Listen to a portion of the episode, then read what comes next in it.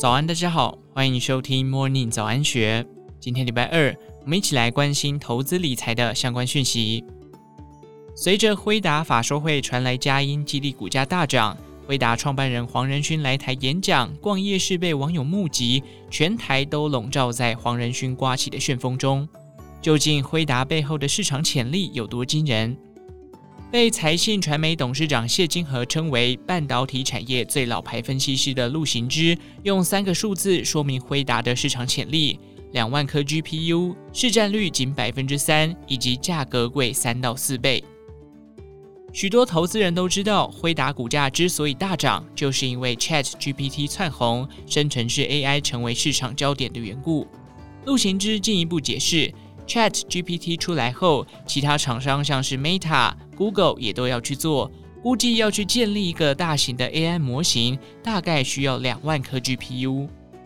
举例来说，日前传出特斯拉创办人马斯克近期买了一万颗 GPU，因为市场需求增温，GPU 的价格有升高的情况。陆行之认为这是一个不可挡的趋势。此外，生成式 AI 有一个重要的设备是具备 AI 功能的伺服器。传统的伺服器内因为没有 GPU，因此没有生成式 AI 的功能。只有具备 GPU 的伺服器才能达到此效果。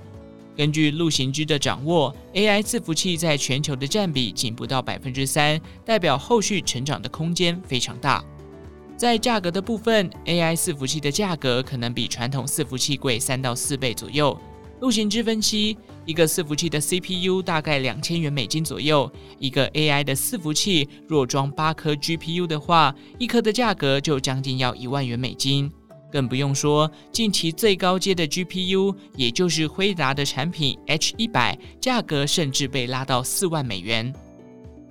对于黄仁勋认为 AI 正在经历 iPhone 的时刻。陆行之认为，很多人可能以为人工智能与自己无关，但其实他早在三到五年前就出过很多人工智能的报告。那时候就讲人工智能，它其实是遍地开花，可以把各行各业在每一个应用都加进人工智能。至于辉达身为台积电大客户，辉达股价大涨也带动台积电的股价表现。对此，陆行之趁机解析台积电目前面临的最大困境。陆行之直言，若排除地缘政治影响，台积电老早就一统江湖了。但因为地缘政治的因素，确实增加了很多变数，台积电必须去做一些过去不会做的事。以地缘政治风险来说，陆行之剖析，要是台湾真的发生战争，到底是美国会去炸台积电，还是中国会去炸台积电，我们都搞不清楚。尤其他认为，假设台积电被中国拿下，美国可能会把台积电跟台湾当作中国一样去处理，也就是封锁提供相关设备。那么台积电在某种程度上来说就被废掉了。因此，台积电积极思考要如何去突破此假设，如何分散风险。实际做法包含放一些先进制程在美国，放一些中介制程在日本，放一些特殊制程在欧洲。然而，从股东的角度来看，这些全都是高成本的制造基地，对台积电获利有影响，因此占比不能拉太高。陆行之也认为，就因为后续还有不可预测的风险与可能的竞争，尽管台积电目前现金流非常充足，就算每个季度发放四元的现金股利都没有问题，但台积电还是选择用保守的态度，慢慢增加现金股利的发放金额。